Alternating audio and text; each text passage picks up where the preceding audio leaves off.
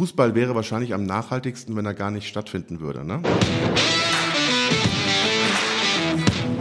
Willkommen zu Let's Talk, the Sustainable Football Podcast. Heute mit Thomas Lötz und Dirk Schlünz, Geschäftsleiter Vermarktung beim 1. FC Nürnberg.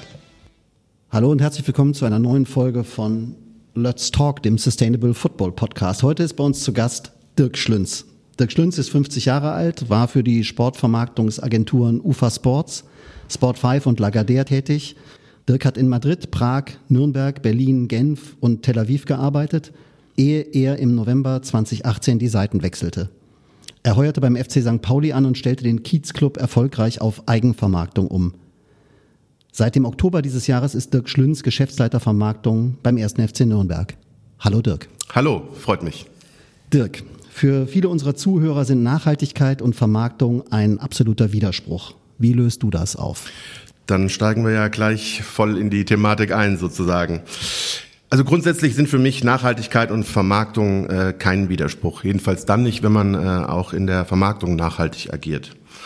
Ähm, Nachhaltigkeit im Fußball, wie eigentlich auch in jedem anderen Bereich, Bereich ist eben für mich auch nicht nur ein Themenbereich, den man bearbeitet oder bespielen kann, wie es jetzt auch oft so tituliert wird. Ähm, wenn man zum Beispiel an Projekte dann Diversität, Klimaneutralität, Themen, die jetzt da gerade im Fokus stehen und mit Nachhaltigkeit unmittelbar verbunden werden. Ähm, es ist auch in meinen Augen keine Sponsoren- oder Partnerkategorie. Ne? Also es ist kein Produkt, was man jetzt entwickelt in der, in der Vermarktung und dann dafür einen Partner sucht, sondern für mich ist es eigentlich in erster Linie äh, eine, eine innere Haltung, würde ich sagen, ähm, sozusagen ein, eine Art universaler Wert. Und äh, nach diesem Wert und nach dieser inneren Haltung, nach dieser Betrachtung von Nachhaltigkeit sollte man eigentlich versuchen, dann alle Entscheidungen innerhalb eines Unternehmens oder auch in unserem Fall innerhalb eines Vereins zu treffen oder zumindest mal zu überprüfen und zu reflektieren. Ist das, was ich gerade tue und entscheide, auch nachhaltig. Ne? Und da gibt es eben verschiedene Aspekte. Kannst du das für deine Position jetzt mal konkret machen, also für das für deinen Verantwortungsbereich beim beim Club? Also ich habe ja äh, sagen ähm, zwei zwei Themen. Äh, operativ ist es die Vermarktung. Ne? Also da geht es natürlich darum, auch Geld zu verdienen und zwar Geld dafür zu verdienen, dass wir auf der einen Seite sportlich erfolgreicher sein können und auf der anderen Seite aber auch unsere Themen, die abseits des Platzes sind, die von Katharina Fritsch und ihrem Team super hervorragend gemacht werden, die ganzen CSR-Themen. Dafür brauchen wir natürlich auch am Ende finanzielle Ressourcen. Das ist meine operative Aufgabe. Und auf der anderen Seite ist es natürlich äh, jetzt im ersten Schritt wichtig, ein Team aufzubauen und äh, Personal einzustellen. Und dann die Frage auch, wie man das Team führt und äh, Frage Personalführung, wie man da nachhaltig agieren kann, ist für mich das Ziel. Und das habe ich ein bisschen von, von Andreas Rettich übernommen, der mir das mal äh, beim FC St. Pauli. Beim FC St. Pauli, der mir das mal nahegebracht hat und wo ich dachte, ja, das macht eigentlich Sinn, nämlich ähm, sozusagen das, das Ziel zu haben, sich selber überflüssig zu machen.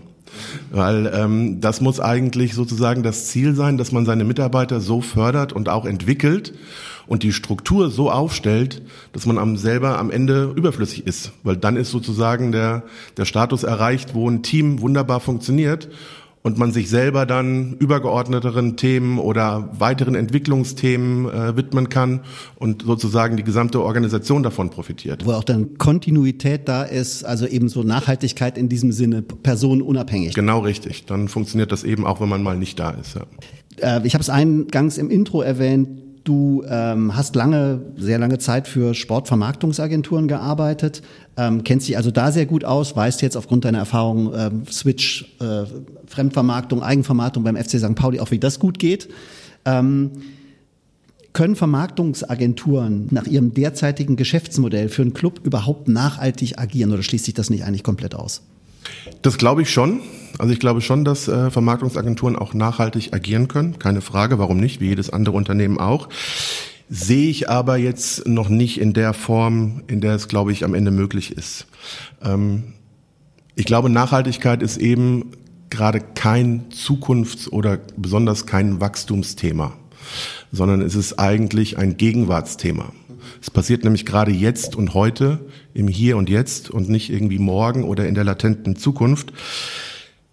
Und wenn man sagt, ähm, Nachhaltigkeit ist insbesondere eine Chance auf wirtschaftliches Wachstum, dann ist das so ein bisschen der Versuch, das Thema für wachsenden wirtschaftlichen Erfolg zu skalieren und äh, am Ende daraus ein Produkt zu machen.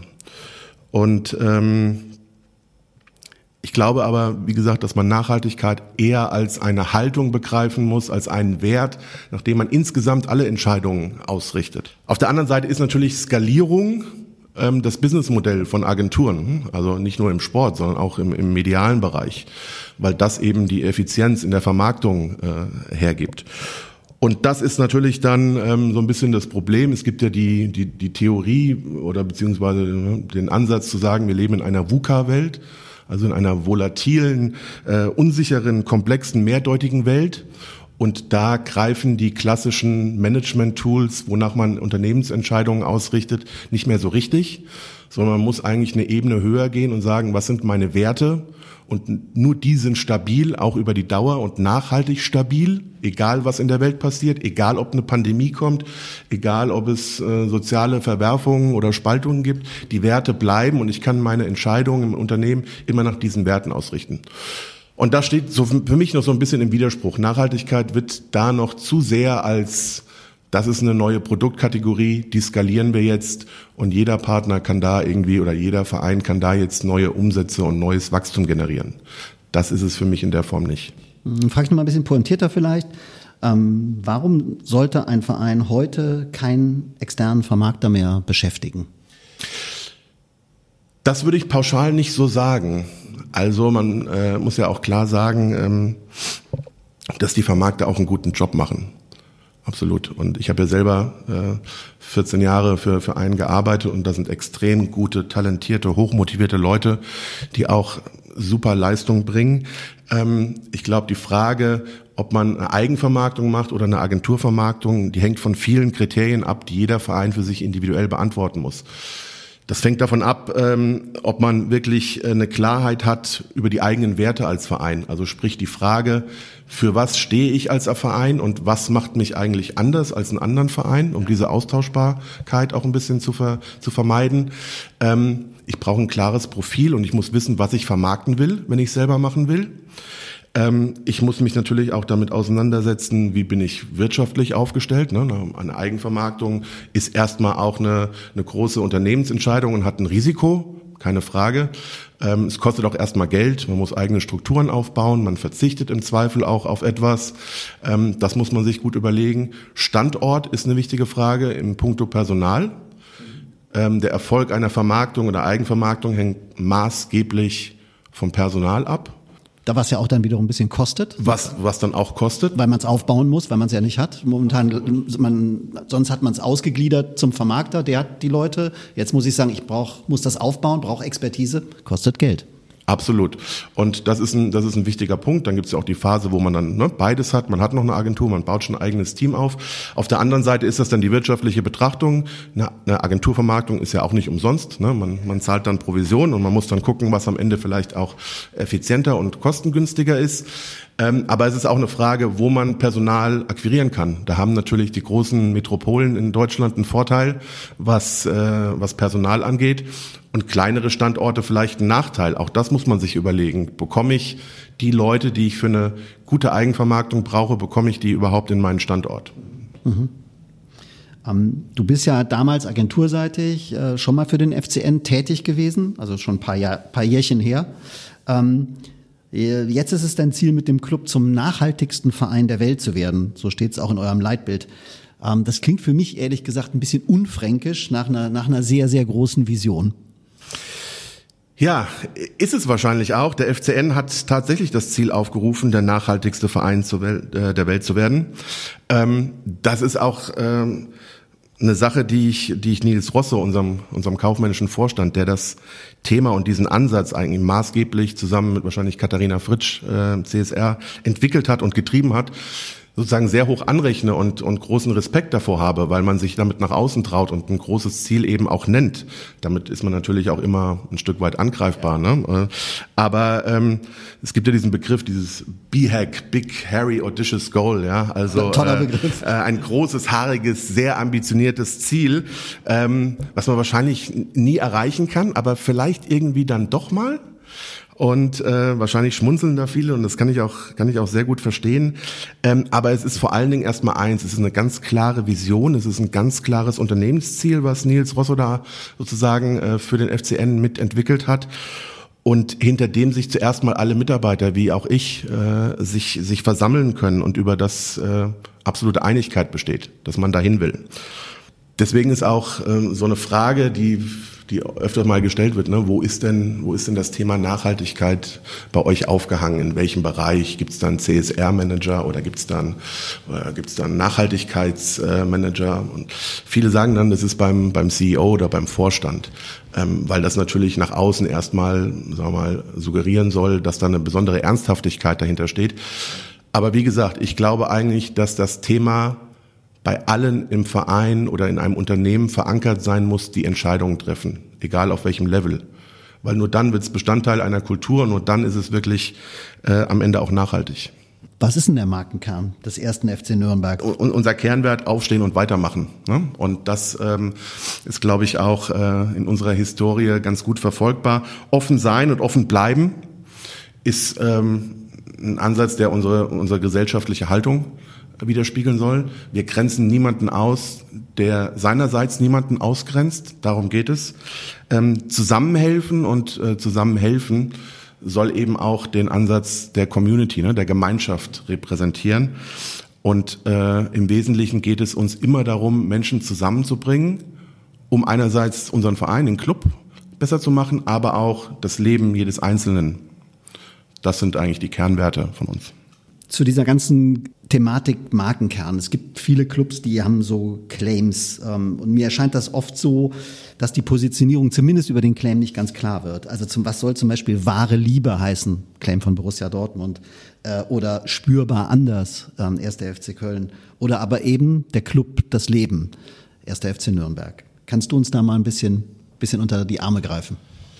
Ja, das ist ein, das ist ein äh, viel und beliebt, äh, beliebtes Thema in der, in der Diskussion, ne? wie, diese, wie diese Claims sind. Und ich hab, musste selber einmal herzlich lachen, als ich irgendwo einen Tweet gelesen habe, und da hat einer gefragt, sind das eigentlich alles, und da gibt's ja viele andere Beispiele, jetzt gerade nicht bezogen auf die, die, wir jetzt, die du genannt hast, sondern generell sind diese Slogans von Fußballvereinen eigentlich Titel äh, von Fußballvereinen oder Slogans von Fußballvereinen oder sind das Titel von Traumschifffolgen? Ne? So, das kann man natürlich, äh, das ist witzig, da muss ich selber lachen, äh, da ist ja auch immer ein Funke Wahrheit dran. Ich glaube aber, ähm, dass gerade die von dir genannten Vereine da eine sehr klare Positionierung haben. Ähm, von meinem Hintergrund verfolge ich natürlich äh, zum Beispiel sehr eng, was Borussia Dortmund im Engagement gegen Antisemitismus von heute macht. Muss man dazu sagen, du hast lange, lange Zeit in Israel gelebt? Genau, richtig. Ich war elf Jahre in Tel Aviv. Bist mit einer Israelin verheiratet, glaube ich auch, richtig? Ich bin mit einer Israelin verheiratet und drei kleine Kinder, die dann dem jüdischen Glauben nach auch eben jüdisch sind.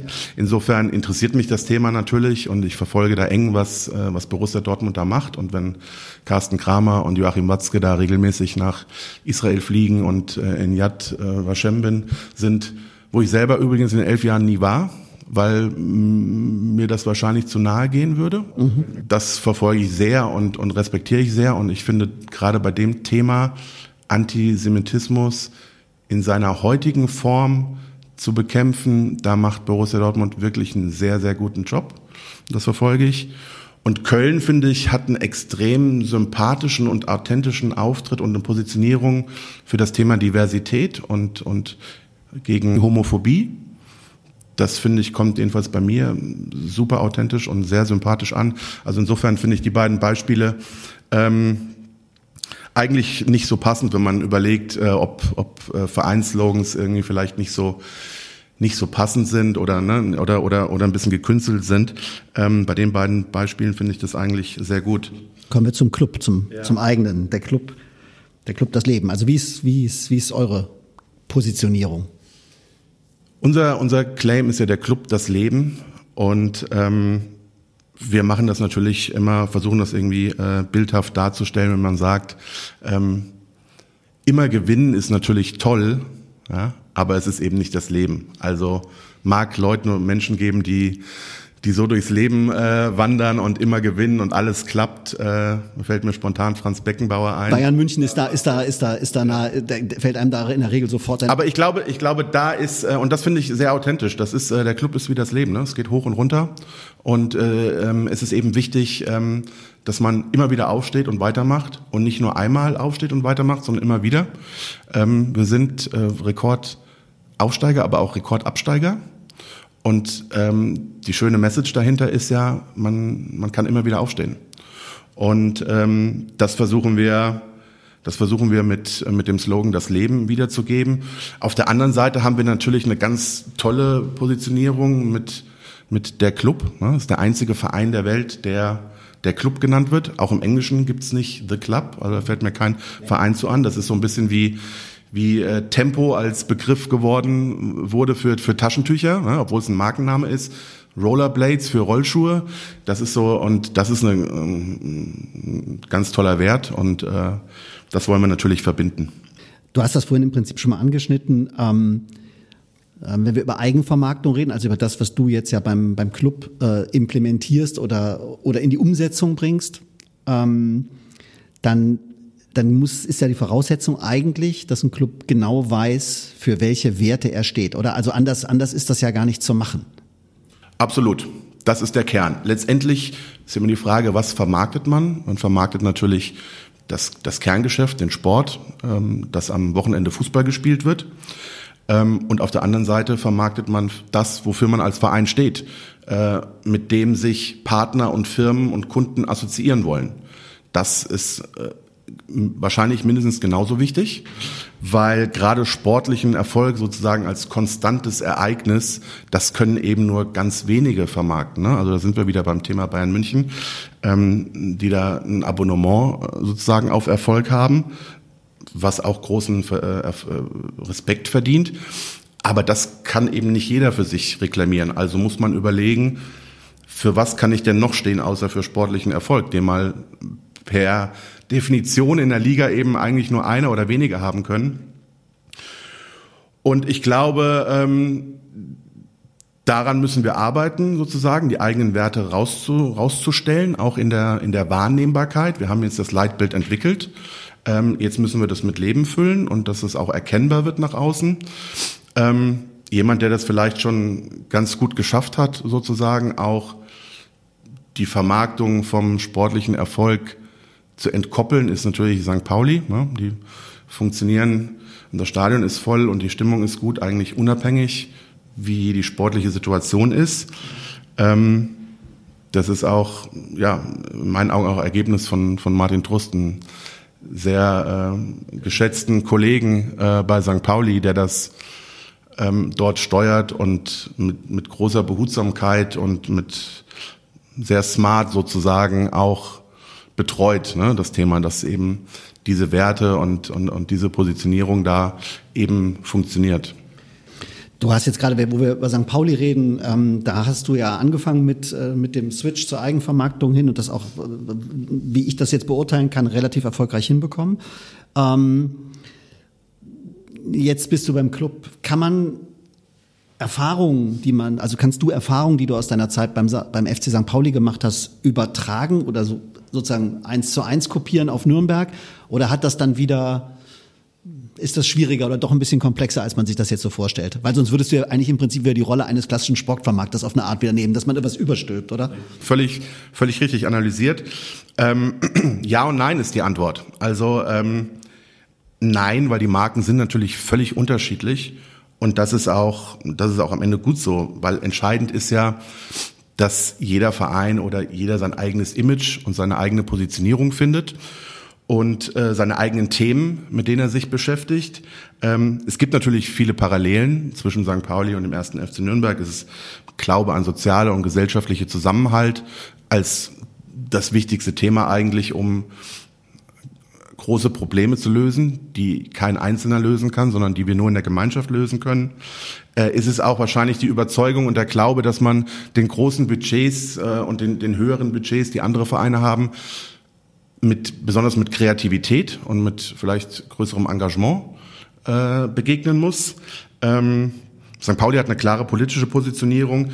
Und wir sagen eher, wir wollen Begleiter unserer Community durch das ganze Leben sein. Ne? Also was heißt das? Wir machen zum Beispiel, wir statten jedes neugeborene Baby in Nürnberg mit einem Starter-Kit aus. Ne? Da ist ein Strampelanzug drin. Ähm, wenn wir haben gerade die Aktion gemacht, äh, dass wir versuchen, jeden äh, jeden Erstklässler, der eingeschult wird, äh, besuchen wir in den Schulen und verteilen da ein, ein, ein Paket mit Dingen, die man für den Schulstart braucht.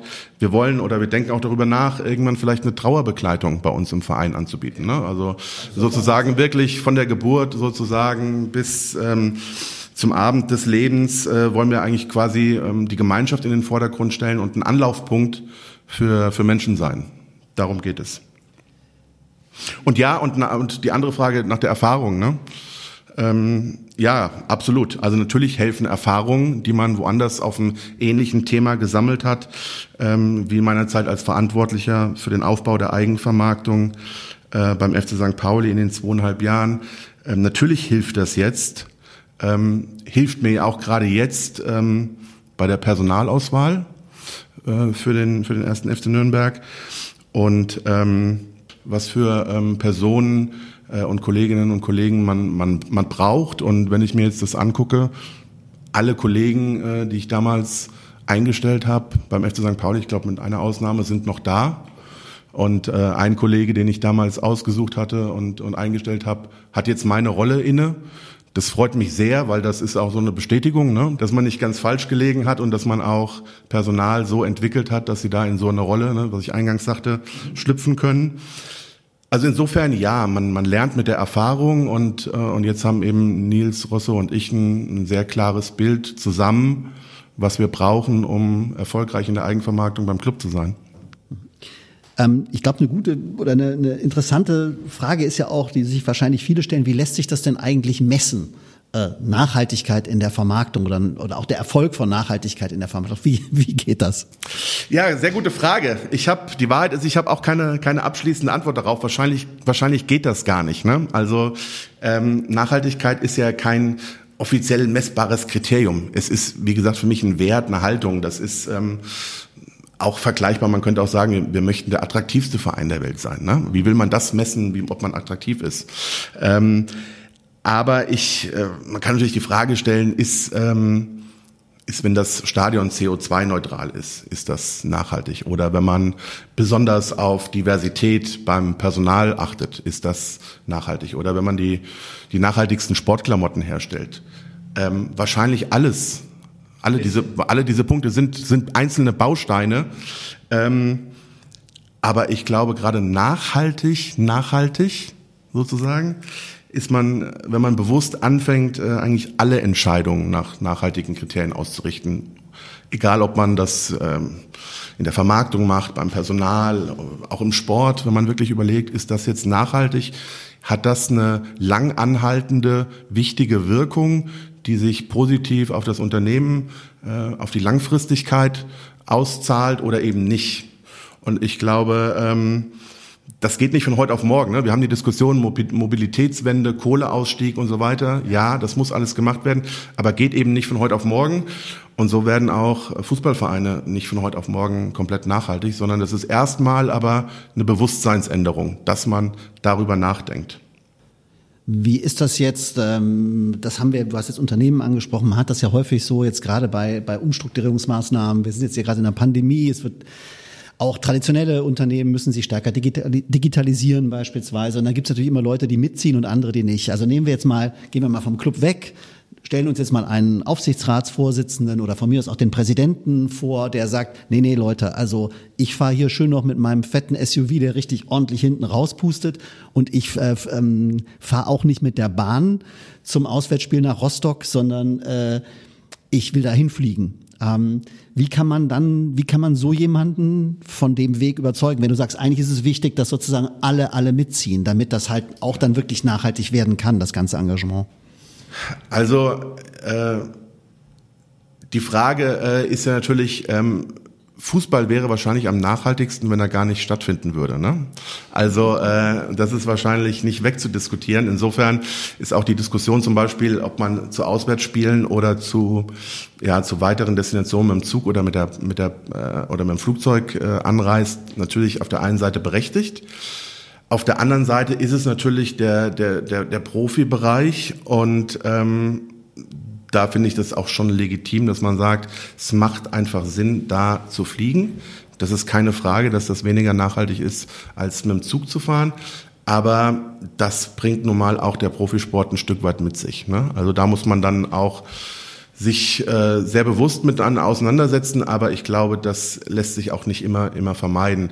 Die Frage, wenn einzelne Personen ähm, da vielleicht in exponierter Position nicht nicht mitziehen, ähm, ja, also ich glaube, ich glaube, bei Fußballvereinen ist es so, dass auch gerade Personen, die da in der in den Gremien und in Vereinsführungen sitzen, natürlich einer, einer starken öffentlichen Aufmerksamkeit äh, sozusagen ausgesetzt sind. Und wenn jetzt jemand, äh, und da gab es ja auch Beispiele in der Vergangenheit, ne, wenn da jemand damit auffällt, dass er da eben äh, sag mal, sich so verhält, dass man sagen kann, naja, das hat aber jetzt mit den Vereinswerten und mit, den, mit Nachhaltigkeit nicht viel zu tun, dann ist man auch, äh, glaube ich, schnell in der Presse so. Also insofern glaube ich, das reguliert so ein bisschen der Markt und und die und auch die Presse tut da ihr Übriges. Ähm, also ich glaube, da ist jeder auch dann gehalten, ne? wenn er einem Verein vorsteht, dann auch die Werte nach außen zu leben. Gibt es deiner Ansicht nach einen Verein, der in seiner Vermarktung das absolute Gegenbeispiel für Nachhaltigkeit ist? Natürlich gibt es da zwei Vereine, die ähm, die wahrscheinlich jedem einfallen, Paris Saint-Germain und Manchester City, sind für mich in eigentlich kaum einem Belang wirklich nachhaltig. Sind sie noch nicht mal sportlich, wenn man die eigenen Ansprüche, die sie haben, an sich äh, überprüft. Und das ist auch ganz beruhigend und ganz schön zu sehen, äh, ehrlich gesagt. Ähm, aber ja, das steht natürlich im Widerspruch. Ne? Ist das nachhaltig jetzt, ähm, diese Summen ähm, in, den, in den Fußball zu pumpen. Wahrscheinlich würden die Leute vom katarischen Staatsfonds und aus Abu Dhabi, die die beiden Clubs ja äh, nachhaltig äh, äh, mit Geld unterfüttern, wahrscheinlich das genaue Gegenteil behaupten. Die würden sagen, das ist nachhaltiges Investment aus ihrer Position. Absolut, deswegen sage ich ja, ne? Nachhaltigkeit hat verschiedene Aspekte und man kann auch sagen, das ist nachhaltig äh, sozusagen im Hinblick auf die langfristigen, den langfristigen sportlichen Erfolg aber ich glaube, Nachhaltigkeit ist eben nicht nur ähm, sportlicher Erfolg und, äh, und, und äh, Investment, sondern es geht ja darum, dass was wieder das Wort nachhaltig eigentlich bedeutet. Das heißt langanhaltend, es heißt so zu agieren, dass Dinge auch für die Zukunft nach wie vor nutzbar sind ähm, und dass es einen großen Impact macht. Und wenn man da diese Maßstäbe anlegt, dann glaube ich nicht, dass das langfristig in dieser Art und Weise funktionieren wird. Weil das würde ja bedeuten, dass sie über die nächsten 10, 20, 30 Jahre weiterhin diese Summen da reinpumpen, ähm, was zwingend defizitär ist, was nicht zu re-erwirtschaften ist. Und dann ist es per se auch nicht nachhaltig sondern nachhaltig ist es ja, wenn es sich selber trägt, das System auch. Äh, und äh, insofern würde ich sagen, das sind klare Beispiele, wo es eben nicht nachhaltig ist. Der Fußball ähm, steckt nach Jahren des Booms, äh, auch nicht nur wegen Corona, gerade in einer ziemlichen Krise, äh, kann man sagen. Ist nachhaltiges Handeln auf Club- und Verbandsebene für dich der einzige Weg, aus dieser Krise wieder rauszukommen? Ja, bin ich, bin ich sehr überzeugt von. Gerade wenn wir irgendwie die jüngeren Zielgruppen und die äh, jüngeren Gruppen wieder für uns gewinnen wollen und auch langfristig an uns binden wollen. Da ist das eben eine Maßgabe. Ne? Also wenn man anguckt, äh, mit welchen mit welchen Themen äh, Jugendliche und und die jüngere Zielgruppen, äh, die Erstwähler, nach welchen Maßgaben die wählen und ihre politische Meinung äußern äh, an der Wahlurne, dann ist das Thema Nachhaltigkeit und Authentizität und, und Zukunftsperspektive, egal auf welcher politischen Seite, steht absolut im Vordergrund und dem kann sich auch der Fußball äh, absolut nicht, nicht verschließen. Und dann geht's aber auch nicht darum, dann jetzt, sagen wir, nur Solarpanels auf Stadiondach zu setzen, um da ne, Strom zu haben, sondern es geht wirklich darum, dass man erkennbar insgesamt in allen Bereichen nachhaltig agiert. Ne? Und deswegen glaube ich auch, was, was unser Ziel oder unsere Vision angeht, das kann man sehr schnell eigentlich auch von heute auf morgen umsetzen. Und dann kann man auch relativ schnell der nachhaltigste Verein äh, sein, ne? wenn man eben sofort anfängt, ähm, in allen Bereichen ab jetzt so zu entscheiden. Große Aufgabe. Dafür wünsche ich viel Erfolg. Lieber Dirk, vielen Dank, dass du die Zeit gefunden hast, äh, heute bei uns zu sein und ja, alles Gute. Vielen Dank, hat großen Spaß gemacht. Das war Let's Talk, the Sustainable Football Podcast.